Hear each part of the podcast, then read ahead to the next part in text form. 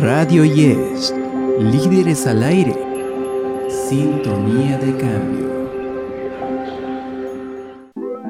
Ahora, Radio Yes presenta un nuevo formato auditivo, la entrevista, con Michelle Guasti, Mariana Ruiz y Augusto Hipólito. Hola, ¿qué tal? Sean bienvenidos a este nuevo podcast. Yo soy su servidor y amigo Augusto Hipólito.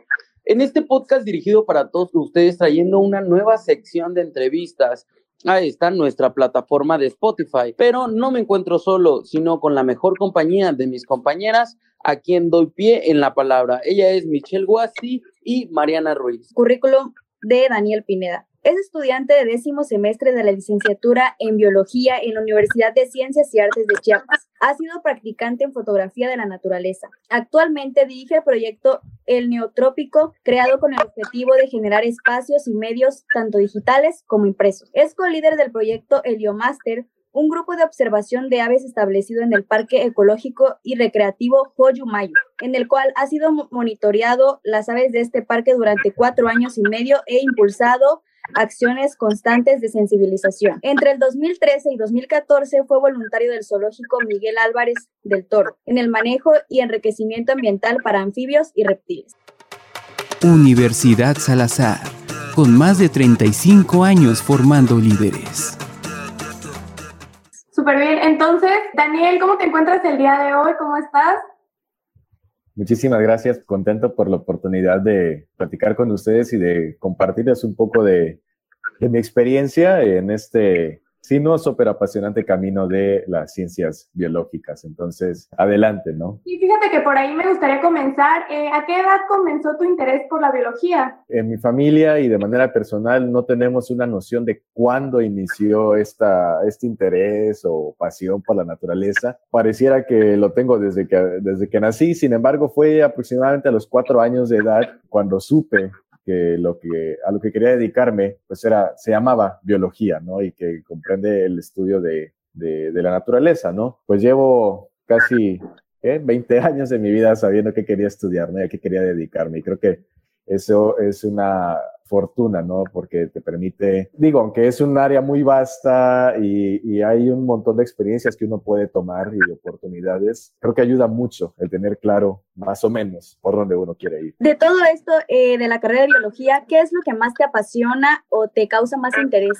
En cuestión de disciplinas, de, las áreas de, de conocimiento que uno puede abordar, se podría pensar que bueno, no, sí, realmente he cambiado un poco mis intereses a lo largo del tiempo. Yo empecé hace unos 10, 11 años teniendo gusto por los anfibios y reptiles, que fue lo que me llevó a estar en el zoológico Álvarez del Toro. Actualmente trabajo con aves, pero siempre el componente importante que siempre ha estado ahí es la ecología, el cómo los organismos se relacionan con su entorno y comprender cómo esas relaciones son demasiado relevantes para necesitar ser comprendidas y que nos ayudan al momento de comprenderlas, tomar mejores decisiones al momento de conservar o pretender conservar eh, la, naturaleza y por tanto asegurar el bienestar nuestro y de las futuras generaciones. Entonces, mi perfil siempre ha sido este, el de un ecólogo que hago la precisión, es diferente al de un ecologista. Ecologista es el que se amarra los árboles para que no los tiren, el ecólogo es el que estudia cómo eh, la naturaleza está compuesta a través de estas redes de interacciones, ¿no? De, en este caso, por ejemplo, de cómo las plantas se relacionan con las aves y las aves con el resto de los organismos y bueno, así vamos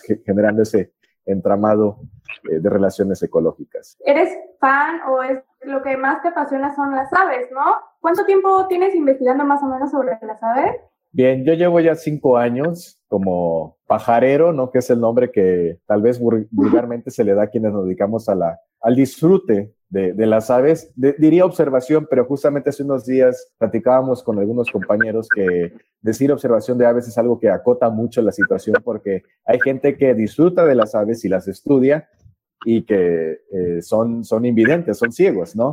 Entonces no es necesario ver a las aves para poder estudiarlas o disfrutar de ellas, ¿no? Entonces, por eso mejor nos quedamos con el término pajarero o pajarear, ¿no? Entonces, yo llevo cinco años disfrutando de las aves, estudiándolas. Me gustaría comentar también de que entre el gremio de los observadores de aves o pajareros, siempre comentamos que hay un ave que marca un antes y un después, que en mi caso fue eh, un cormorán, que el cormorán también es un ave que le llaman pato bus o pato cerdo, aunque no tenga que ver con los patos, en realidad está más emparentado con las garzas y otras especies de aves acuáticas, y que es un ave que hace cinco años encontré en el Parque Joyumayo y que bueno, esa ave le estoy totalmente agradecido porque me abrió un montón de puertas y cambió totalmente mi vida. ¿Cuál es la importancia de que haya un lugar como Joyumayo en Tuxtla? Me parece que la existencia de ese, tipo de espacios urbanos nos permite comprender, y es algo que he vivido eh, en carne propia, comprender que, por un lado, la naturaleza es un entorno y una entidad que está ahí disponible para todo aquel que tenga la curiosidad, sensibilidad suficiente como para aprender o querer aprender de ella, querer apreciarla, querer disfrutarla, querer comprenderla, porque usualmente, y es algo que a todos nos debe de pasar en algún momento en la vida, decimos, no, pues es que quiero, quiero viajar y quiero disfrutar de la naturaleza. Y lo primero que pensamos es en irnos a perder en, no sé, en la selva Lacandona o en la reserva de la biosfera del Triunfo, algo por el estilo. Y sin embargo, existen esos espacios impresionantes como Joyomayo, que son, son pequeñas áreas verdes dentro de la ciudad que albergan una muestra representativa de la biodiversidad, en este caso del estado de Chiapas, y que entonces nos permiten comprender el contexto en el cual estamos habitar y darnos cuenta de que, por ejemplo, Tuxtla Gutiérrez es una ciudad privilegiada, porque creo yo que no cualquier ciudad puede, como seguramente si pusieran atención, si observan y se escuchan en vez de ver y de, y de oír, de que no cualquier ciudad goza de ese espectáculo diario, de tener parvadas de loros y de cotorras volando de lado a lado de nuestra ciudad y que este, podamos visitar ese, tipo de parques y podamos encontrar no solamente loros y cotorras, también lechuzas, tecolotes, gavilanes, colibríes, eh, garzas de muchos tipos, un montón de aves migratorias en esta temporada. Entonces, me parece que Joyomayo tiene un increíble potencial como un espacio educativo y que puede ser un espacio muy interesante para generar sensibilidad e interés y pasión por la naturaleza, ¿no? No tenemos que ir a perdernos a la selva para comprender la importancia y el potencial en muchos sentidos, pero pues en, en primera instancia podemos hablar de un potencial económico, turístico de esos espacios, ¿no? Y cómo podemos aprovecharlos correctamente. Yo creo que Joyumayo, insisto, es un espacio eh, educativo y un espacio que nos permitirá adquirir una perspectiva totalmente diferente de nuestra ciudad y del lugar en el que estamos y del compromiso que como ciudadanos debemos hacer para con estos espacios. Radio Yes orgullosamente forma parte de la familia de Universidad Salazar. Descubre tu potencial. Oye, Dani, ¿y tienes algún ave favorita? Esa pregunta es muy difícil para mí. No importa si son aves, si son plantas, lo que, lo que tú quieras, incluso si son películas. Me es difícil encontrar algún ave en particular que a mí me, me encante porque ampliando un poco más el panorama, si nosotros observamos y conocemos la carrera de grandes naturalistas, que obviamente no me puedo poner a nivel de ellos, este, de grandes naturalistas como Charles Darwin, Alexander von Humboldt, o incluso el mismo Miguel Álvarez del Toro, ¿no? que tenemos aquí en el estado de Chiapas, van a encontrar que, es, que, ellos, aunque sí, su perfil siempre fue el de un naturalista, el de un científico con una sed, eh, un hambre de curiosidad enormes, en realidad fueron personas que navegaron a través de, las ciencias y que se incursionaron en diversas áreas de, conocimiento, ¿no? Entonces, de repente te topas con que en un momento Darwin estuvo estudiando fósiles eh, en las costas de, este, del Reino Unido, pero en otro momento estuvo estudiando polinización a través de, orquídeas europeas, pero hubo un rato que también estuvo estudiando pinzones en, en este, en las Islas Galápagos y, que recorrió casi todo el mundo, y etcétera, ¿no? O, que Humboldt en algún momento fue, tuvo un, perfil más botánico, pero al final de su vida fue más bien un astrónomo, etcétera. Y entonces, eh, es imposible que tú como naturalista, como biólogo en este caso, puedas mantenerte encerrado o encasillado en, en una sola área. Y eh, también me ha pasado a mí, ¿no? Entonces tuve mi rato que me fascinaron las orquídeas, tuve un rato que me fascinaron los reptiles. No digo que ahorita ya no, pero mi, interés particular en este momento son las aves. Entonces, incluso dentro de las aves es difícil, ¿no? Encontrar es, esa ave en particular que diga, wow, por esta ave daría mi vida. Pero acotándolo un poco, yo me atrevo a decir que me fascinan. Siempre he tenido una atracción y me he sentido cautivado por las garzas. Las garzas son aves que, eh, por un lado, logran eh, ser animales muy elegantes, pero también demasiado voraces. Ah, hay, hay, personas que les impresiona saber que las garzas son capaces de comerse una cría de cocodrilo o un perro o, algo por el estilo, ¿no? Un pequeño conejo o incluso otra garza. Entonces, eh, tiene un aspecto demasiado primitivo también, la forma en la que se mueven, etcétera. Sus estrategias de caza son impresionantemente interesantes. Entonces, eh, creo que me quedaría con ellas. Pero aún así, si volteo a ver y digo, ah, no, es que creo que también me gustan los colibríes, ¿no? Entonces, pero lo dejemos en las garzas. Radio Yes es realizado por alumnos de diferentes cuatrimestres de la licenciatura en Ciencias de la Comunicación. Estudia con nosotros. Oye, me llama mucho la atención que dices sobre las aves migratorias. Eh, ¿Cuál es el ave que más te ha sorprendido ver eh, en Tuxtla, en, Chiapas, que, que, haya migrado más o que no sé cómo, cómo decirlo? Sí, o sea, que haya migrado más, que te haya sorprendido verla por acá, pues. Bien. Eh, es que hay varias anécdotas, pero les voy a contar una en particular. Hay un grupo de aves. Eh, dentro de las migratorias están las migratorias, digamos, comunes y corrientes, entre comillas, eh, que son las aves que todos los años de manera periódica, en una temporada específica, migran a lugares específicos y que la ruta que, que atraviesen va a variar dependiendo, perdón, de la población o de la especie, ¿no? Hay unas que solamente migran a través de toda la costa del Pacífico, hay otras que migran este, solamente cruzando el Golfo de México, hay unas que, que, migran y se quedan en el centro de México, y otras que, migran desde Alaska y se van hasta la Patagonia, etcétera, ¿no? Entonces, cada especie tiene sus rutas eh, establecidas, pero hay un grupo de aves que son las migrantes erráticas. Hasta la fecha, no tenemos una noción clara de cuándo y a dónde van a migrar. Una de ellas es el chinito o, o ampeliz chinito. Es una ave, es una hermosa, es como de color café grisáceo con un antifaz negro muy padre. Y también, bueno, en inglés le llaman waxwing, que significa alas de cera, y es porque en la punta de sus plumas, sobre todo los machos, tienen unas, unas plumas modificadas que parecieran cubiertas de, cera, ¿no? Entonces, es un ave que no tiene una ruta establecida y que pueden pasar 4, 5, 10 años sin que tú veas una, pero el año en que deciden llegar a tu localidad, no vas a ver una ni dos, vas a ver cientos, vas a ver miles de ellas. Entonces, el año pasado, en el invierno 2020-2021, Tuxtla estuvo plagada de estos, chinitos y tú podías ver árboles secos que parecía que tuvieran el follaje en todo su esplendor, pero de repente quedabas viendo y te das cuenta que era ese montón de aves y salían volando y el árbol quedaba pelón, ¿no? Entonces, son aves que se mueven, sí sabemos por qué se mueven, lo que no sabemos es cuándo y dónde.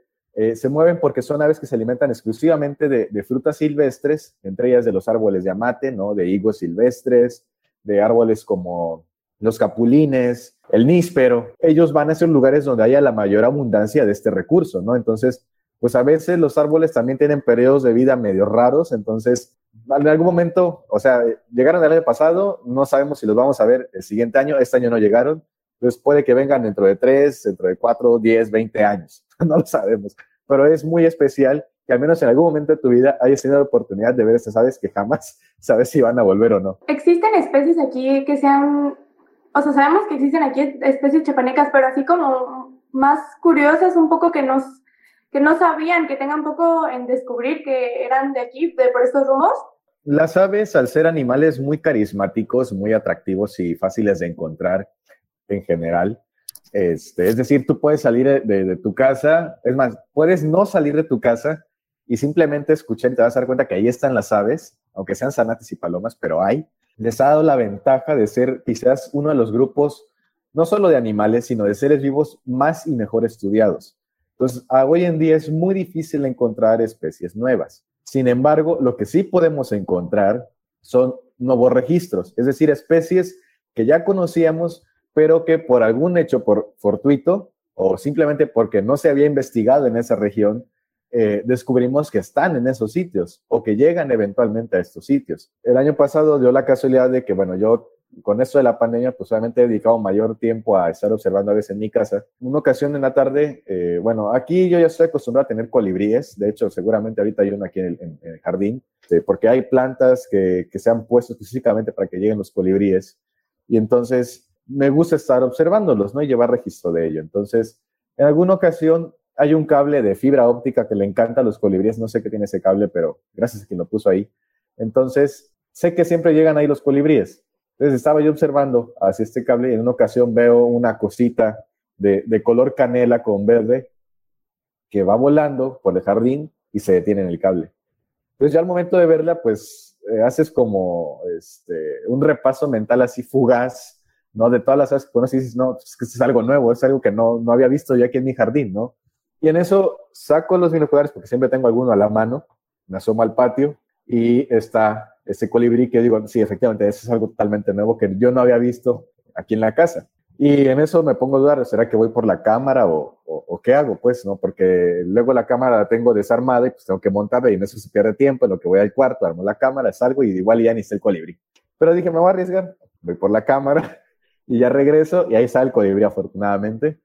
Y eran como, creo que era como esta hora, como las cinco y media, ya estaba, ya ven que ahorita anochece más, más temprano, entonces la luz ya está empezando a ser este, un tanto mala. Bueno, me, me quise arriesgar y tomar algunas fotos. Inmediatamente me pongo a revisar los libros, empiezo con, con los libros de aves específicos para Centroamérica, que es con, con, quienes más tenemos afinidad en cuanto a aves, y encuentro algunas especies ahí que digo, no, pues podría ser esta, pero algo no cuadraba. Entonces me voy con, lo, con las aves de Norteamérica, y encuentro dos que se parecen muchísimo. Digo, no, eso no puede ser esto. O sea, estoy a cientos de kilómetros de la localidad más cercana conocida. Entonces tengo un amigo, miren, yo llevo cinco años pajareando, él lleva 12 o 13, más de la mitad de su vida pajareando. Pues tiene muchísima más experiencia. Él vive en Veracruz. Y, y, este, y tiene muchos contactos ahí, ¿no? Entonces le mando las fotos que tomé y, me, y lo primero que me dice, ¿en tu casa? Le dije, sí, aquí en la casa. Y ya le digo, creo que es esto, ¿no? El, zumbador Canelo o el zumbador de Allen, que es otro que se parece. Son idénticos. Esto de identificar es como lo de, lo de las, este, encuentras las cinco diferencias, ¿no? Pero con detallitos. A veces hay aves que tú físicamente las ves idénticas y nada más por el canto dices, ah, es otra cosa. Entonces hay que tener los cinco sentidos ahí puestos. Entonces, este, él manda la fotografía con otros pájaros todavía más experimentados. No le contestan porque están en el cerro ahí perdidos, no tienen señal pero decide mandársela a otra, otra este, ornitóloga, que se llama Sherry Williamson, que ella escribió una guía de identificación de colibríes de Norteamérica, que ella la conocía por sus libros, de hecho tengo uno de ella por ahí, y, este, y ya los dos días nos da la respuesta. Y nos dicen, no, pues eso es un zumbador, un zumbador canelo. Y es por esta, eh, ah, de cuenta, estos dos colibríes son idénticos, la única diferencia está en que eh, este colibrí que yo fotografié aquí este, tiene una, de las, de las plumas de la cola, todas son idénticas, excepto una casi en el centro, que está como, como pellizcada. Entonces, afortunadamente había una foto donde el colibrí encendió la cola y ahí se veía. Entonces, es el primer registro oficial confirmado de este colibrí para el estado de Chiapas, ¿no? Digo, no es como descubrir una nueva especie, pero sí eh, representa una situación muy interesante porque abre un montón de preguntas de, bueno, ¿por qué el colibrí llegó aquí? Si es migratorio y es un migratorio periódico, ¿será que volverá el siguiente año? Este, si vuelve el siguiente año, entonces, ¿por qué están habiendo estos movimientos ahora este, muy distantes de las zonas en las cuales originalmente estaban? ¿Habrán más colibríes de estos en Chiapas? ¿Qué tan al sur llegarán? ¿Qué tal que esté? Digo, porque solo tuve una semana al inicio de la temporada de migración. No sabemos si, no sé, le dio la locura y se fue hasta Panamá, ¿no? Entonces, hay un montón, de solamente un suceso así, este, tú deja volar la curiosidad, pues a través de la ciencia afortunadamente tienes las formas de, tal vez responder a esas preguntas, ¿no? Y eso es lo fascinante. En naturaleza nunca puedes dar por sentado que ya lo sabes todo. Al contrario, aquí creo que mientras más avances, más te das cuenta de, de lo mucho que no sabes y de lo mucho que no sabemos como seres humanos. Y eso me parece increíble. Oye, hablando de los colibríes, ¿cuántos años viven? Es difícil saberlo con certeza porque hay gente que ha logrado tener colibríes en, cautiverio. De hecho, en algún momento sé que el, doctor Álvarez del Toro los tuvo aquí en el zoológico, eh, pero eh, como en una, exhibición un tanto más eh, privada, todavía no a la vista del público. Pero bueno, entonces, eh, ¿qué formas tenemos para conocer la edad de las aves? Una de ellas puede ser a través de análisis genéticos. Otra de ellas es que se ponen una especie de, redes como de voleibol, que, les, que son las redes de niebla. Se ponen en sitios estratégicos en los cuales las aves pasan, vuelan y como obviamente esta red es demasiado fina, ellas eh, se quedan atrapadas ahí, ya con cuidado se retiran. Para eso, claro, tiene que haber una capacitación una formación eh, certificada y ya teniendo el ave en mano, pues se toman datos de su peso, de, este, de, su sexo, ¿no? Si son machos, son hembras. Y entre otras cosas, eh, podemos estimar la edad con base en características del plumaje, etcétera, ¿no? No hay, desde luego, estudios completos sobre la, esperanza de vida de los colibríes, pero sí hay el dato de que uno de los colibríes más longevos que se conocen vivió 12 años para un ave de un metabolismo tan acelerado, que lleva un, modo de vida muy, muy frenético, literalmente con el corazón a mil por, por, segundo. Entonces, este, es una esperanza de vida bastante, bastante larga, que seguramente este, debe ser mucho menor y este era un individuo excepcional, porque también recordemos que en la naturaleza existen una gran cantidad de adversidades que diariamente los animales tienen que enfrentar, ¿no? Pero 12 años a mí me parece perfecto. Ahora Radio Yesh está en Spotify. Somos Radio Yesh en las plataformas. ¿Se encuentran algunos en peligro de extinción que tú nos puedas contar?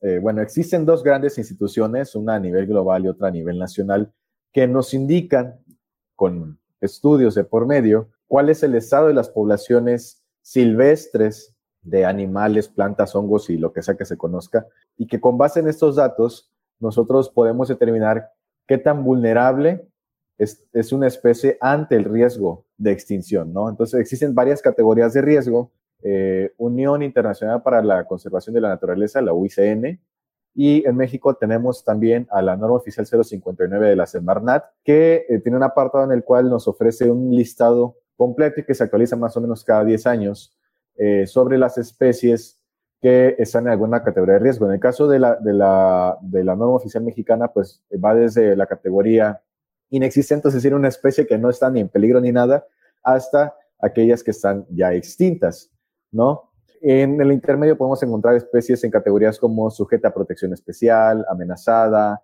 peligro, extinta en la naturaleza, eh, etcétera, ¿no? Y por otro lado, la UICN también tiene otras categorías como preocupación menor, datos deficientes, este, amenazada, vulnerable, y nuevamente otras categorías como eh, extinta naturaleza, extinta totalmente, etcétera, ¿no?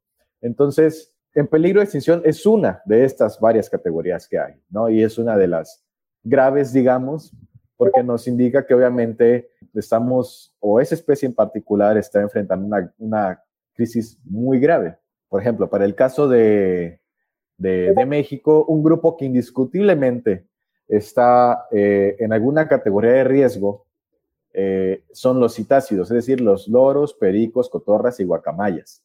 ¿No? ¿Por qué? Porque son animales que son tan carismáticos y tan atractivos que desafortunadamente son presa del capricho y la vanidad humana y no es raro, es, o sea, es una estampa muy, muy propia de México que en las casas tengamos algún loro, alguna cotorra este, eh, enjaulados, ¿no? La verdad es que somos muy irresponsables, dado que muchas veces esos animales no se les da eh, ni siquiera una vida en, lo, más mínimo decente, con un espacio muy deficiente, con una dieta muy deficiente, con, con un enriquecimiento ambiental muy deficiente también. Entonces, desde luego que esto reduce por mucho la esperanza de vida de estos animales, que no sé si ustedes lo sepan, eh, y yo aquí les lanzo la pregunta, ¿tienen una idea de cuánto puede vivir un loro, un loro común y corriente, los que tengamos en, en casa? 100 años aplica para especies grandes como guacamayas, pero sí, eh, hay, ah. eh, está el promedio de entre 50 hasta 80 años en un, en un loro este, común, digamos, ¿no? Imagínense, es una, es una mascota, es un bicho que pueden heredar incluso, ¿no? Puede pasar una generación a otra. Y mucha gente luego nos dice, no, es que llevaba 20 años conmigo y se murió, estaba muy viejito, que no sé. No, señora, no estaba viejito. Ese lo tenía que estar en la plenitud de su vida. No tenía por qué haber muerto. Pero bueno, entonces, mueren los animales y desde luego en esta irresponsabilidad, en este capricho, en esta vanidad propia del ser humano, nos es muy fácil decir, ah, no, pues, pues ahorita compro otro, ahorita le pido a alguien ahí que me traiga otro, ¿no? Y así fácilmente se reemplaza y obviamente mientras más demanda haya, más saqueo va a haber, porque esos animales no son criados en cautiverio, son animales que son arrebatados de su hábitat natural y que implica una cantidad de crímenes y de perturbación a la naturaleza que desafortunadamente el sistema mexicano no, eh, no sanciona en, eh, en, proporción, ¿no? Esto me llevaría a otra anécdota, pero es, alargaría mucho la, la, plática. Este, pero sí, indiscutiblemente los loros, por ejemplo, son animales que están eh, en grave situación.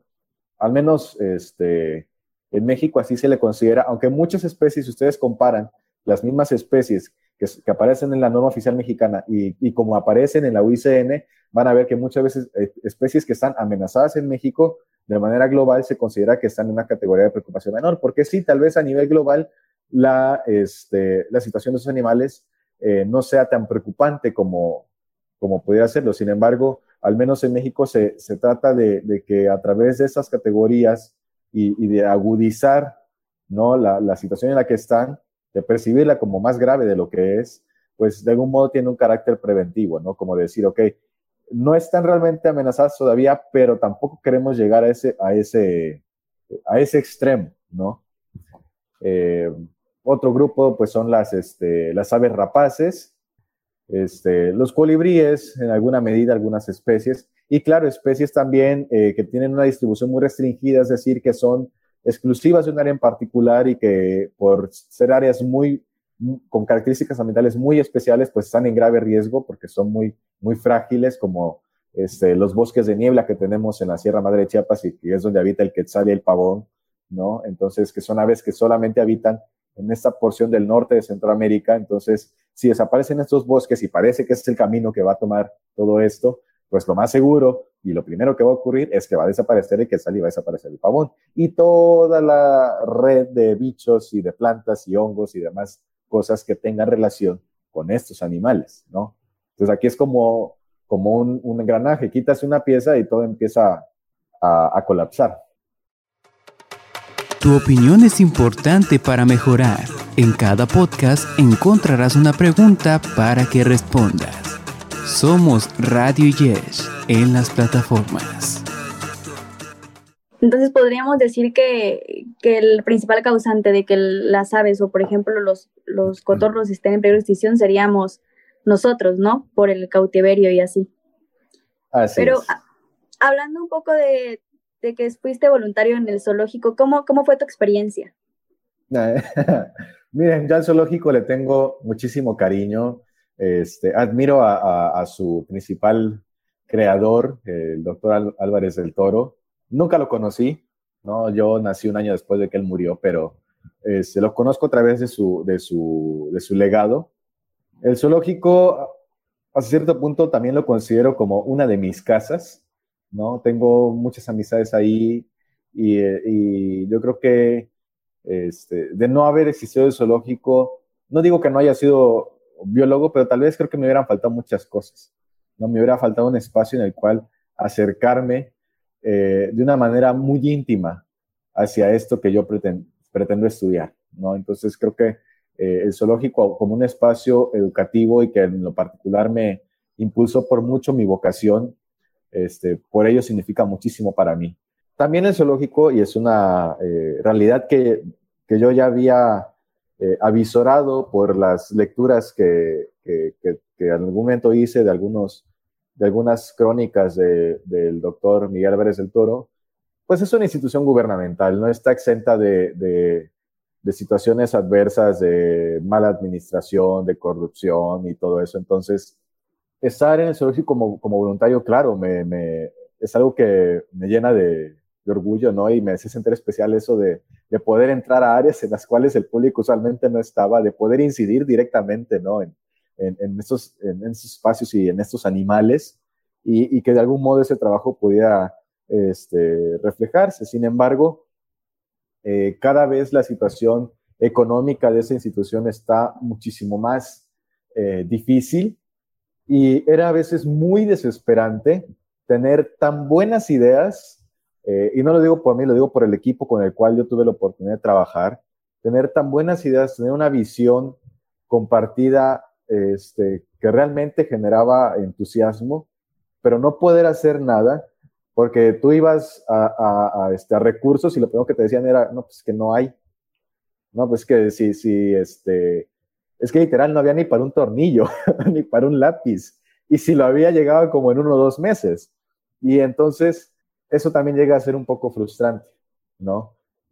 Y también es clara muestra de que desafortunadamente, aún dentro de esas instituciones, eh, este, que yo creo que cualquier institución debería de, contar con, personas que, que tengan una comprensión y una pasión por, genuina por lo que hacen. Entonces, pero si hay personas que están ahí por X y motivo, pero que no es su vocación, que no es su pasión, que no es aquello que comprenden y tampoco tienen la apertura de querer ser sensibles empáticos, el cómo trabajan esas instituciones, pues entonces se, se vuelve muy difícil avanzar, ¿no? Con esos obstáculos, porque claro, una cosa es trabajar en una oficina, en una institución, no sé, de carácter más social, a estar trabajando en una institución en la cual tienes animales que llevan una dieta específica, que tienen una salud y cuidados particulares y que entonces son animales que no van a estar esperando a que pase un documento solicitando un medicamento especial por no sé cuántas firmas, ¿no? Entonces, y es algo que todavía no se ha logrado comprender y que veo difícil que haya algún panorama este, afortunado en un futuro, ¿no? pero no deja de ser una experiencia y no deja de, ser este, algo que obviamente me, dejó bastante este, aprendizaje, ¿no? De cómo también es la vida dentro de, ¿no? Y que no es nada más, ay, pues este el animalito, ay, qué bien, y pues que venga a verlo la gente, ¿no? Hay muchísimo más detrás de ello. Universidad Salazar, con más de 35 años formando líderes. Parece si respondemos una pregunta que nos hicieron en el público con esta trata de aves o realmente poner manos en el asunto? Ah, bueno, creo que sí voy a tocar la, anécdota que me, este, que viví. Eh, bueno, no sé si ustedes lo supieron, pero en el 2020 hubo un decomiso histórico, y le llamamos histórico porque tenía al menos 15 años que no había un decomiso de, de tal magnitud. Este, digo, toda la vida se han traficado eh, loros eh, en, México, en particular en el sur, porque aquí es donde tenemos la mayor cantidad de especies y que afortunadamente conservamos buena, buena porción de hábitats todavía en los cuales se reproducen. Eh, y la institución encargada de, velar por su protección y de sancionar y de, detener a los delincuentes y, este, y asegurar los bichos que ellos llevan y ponerlos en buenas manos, se supone, este, es la Secretaría de Medio Ambiente y Recursos Naturales, la Semarnat, a través de la Profepa, la Procuraduría Federal de Protección al Ambiente, ¿no? Que tienen enlace con, con, la, este, con la Policía Federal y demás, ¿no? Entonces, de vez en cuando ustedes encontrarán noticias de que no, que alguien por ahí, este, las autoridades de tal municipio eh, detuvieron a un grupo de delincuentes que llevaban un cargamento con tantos ejemplares de loros o de tortugas o huevo de tortuga, lo que sea, cualquier cosa que ustedes se imaginen que la gente trafique. Este, pero digo, aunque no es un hecho que no deje de causar molestia, aún siendo de comisos pequeños de una decena de ejemplares, es preocupante, ¿no? Porque nos dicen que el problema ahí está. La diferencia fue aquí que no eran 10 ni 20 loros, eran casi 400 loros de tres especies diferentes que iban a ser eh, trasladados al centro de México para ser vendidos en, este, en el mercado negro, ¿no? Y, este, y, traficados como, como, mascotas. Probablemente algunos hayan cruzado el, océano Atlántico y llegado hasta Europa porque hay coleccionistas, desde luego, que quieren tenerlos. Pero, pero bueno, también informes de la propia Semarnat indican que el noventa y tantos por ciento de lo capturado en México se queda en México. Entonces somos los mexicanos los que abonamos y somos cómplices de ese delito federal. Entonces, este, se detiene el 9, sí, 9, de septiembre del 2020, eh, en un pequeño retén en Tonalá, se detiene una camioneta que venía media sospechosa con siete tripulantes. Uno de ellos originario de Puebla y el resto nativos de aquí del estado de Chiapas. Este, y traían 10 cajas de, de estos guacales para, para, verdura, ¿no? Donde ponen aguacates y todo eso. Pues ahí en esas 10 traían hacinados a los casi 400 loros de esas tres especies. Bueno, para empezar, el decomiso ni lo hizo la Profepa ni lo hizo la Policía Federal, lo hizo la Policía Municipal de Tonalá, ¿no? De ahí eh, notifican a, la médico Elsie Cabrera, que es este, eh, una eh, colaboradora, una amiga a quien, a, a, quien admiro muchísimo, con quien hemos estado trabajando un poco en tema de conservación de loros. Ella tiene amplia experiencia en el rescate y rehabilitación de fauna silvestre y es este, uno de los principales enlaces que tiene la, la Profepa pues para cuando hay ese tipo de casos, ¿no? Tengo entendido que primero se le notificó al SOMAT para ver si el SOMAT estaba en la disposición de recibir esos casi 400 animales, fueron en realidad 384, pero el SOMAT pues eh, considerando lo que ya les decía, ¿no? De que hay una crisis dentro del zoológico este, y que muy a pesar de la, de la vocación que muchas personas tengan ahí y del amor que tengan a su trabajo, pues no están en la disponibilidad eh, dicen ellos, pues de recibir un cargamento tan grande de animales, porque requiere espacio, requiere alimento, requiere médicos veterinarios que estén al tanto de los bichos, requiere de biólogos, etcétera, ¿no? Es, un, es todo un gran complejo de personas, ¿no? Y de recursos que se vierten ahí. Entonces, eh, le llaman a la doctora Elsie y dicen, no, pues, pues a ver cómo le hacemos, pero nosotros nos aventamos el paquete, ¿no? Y ya ella empieza a llamar a, a, a, a, pues a los aliados, ¿no? Y entre ellos pues nos contactan a nosotros, ¿no? De más y nos preguntan, ¿no? Pues si quieren este, más tarde apoyarnos a recibir el cargamento, pues este, bienvenidos, que va a ser a tal hora en tal lugar. Ya por ahí un médico que tiene un terreno este, donde había una, una jaula de vuelo que se estaba preparando para que unas aves que antes habían decomisado pudieran, este, digamos, ejercitarse y poder volar, este, pues dicen, no, pues vamos a usar, esa jaula de vuelo, ¿no? Y la pusieron a disposición y ahí, ahí se determinó que se iban a poner esos animales, ¿no? Entonces ya como eso de las nueve de la noche, del 9 de septiembre, llega este, la camioneta de la policía con, este, con las cajas y pues ya recibimos a, a los animales, se les hace este, una, revisión general ¿no? para determinar su condición de, salud, si venían deshidratados, si venían eh, bajos de peso, etcétera, y qué animales tal vez habría que aislar para darles un tratamiento especial porque podrían venir lesionados, etcétera, ¿no? Bueno, fue una noche súper pesada, terminamos a las casi 5 de la mañana de, recibir y revisar estos animales uno por uno, que en general venían en muy, muy mala condición. Nosotros usamos una escala de, del 1 al 4. El 1 es un animal en muy malas condiciones, ¿no? Con muy bajo de peso, deshidratado, y el 4 es un animal con sobrepeso. El ideal es que estuviera como en el 3, ¿no? Entonces muchos animales venían en, en 2, algunos todavía en 3 porque habían sido recientemente capturados. Eh, sin embargo, en el, en el proceso de capturarlos, de generar esa perturbación, ese estrés a los bichos, muchos de ellos sufren una serie de procesos este, metabólicos, ¿no? De, de, que el cuerpo internamente no funciona correctamente. Entonces, por mucho que al inicio se les diera el mejor trato posible y se les diera la mejor atención posible, muchos animales desarrollan un, un, un, este, un padecimiento que se llama miopatía por captura. Y es que básicamente los músculos se paralizan por el estrés, el exceso de, estrés en el cuerpo del animal. Entonces muchos de ellos murieron y las primeras semanas eran de que se nos morían 20, 30, 40 animales por día, ¿no? Entonces, bueno, esto por un lado, ¿no? Y obviamente se empiezan a juntar voluntarios, se empieza a llamar a la ciudadanía, ¿no? Para recibir donativos de alimento, de, de medicamentos, de gente que quiere eh, echar la mano, ¿no? Para cuidar a los dos, porque a cuidarlos todo el día, ¿no? Estar pendiente todo el día, a muchos de ellos alimentarlos directamente, ¿no? En, en la boca, este, etcétera, ¿no? Una labor muy intensa. Y ustedes dirán, bueno, entonces, para empezar, yo les digo, la, la Semarnat no puso ni un solo peso. Estuvo ahí para la foto de decir que entregó a los animales y que fueron parte del rescate y todo eso, pero no pusieron jamás ni un peso, ni para alimentos, ni para sueldo de, de los, este, de los médicos y de los biólogos, ni, de, ni, ni, voluntarios, ni nada por el estilo. Este, y hasta la fecha está con que no han puesto nada, ¿no?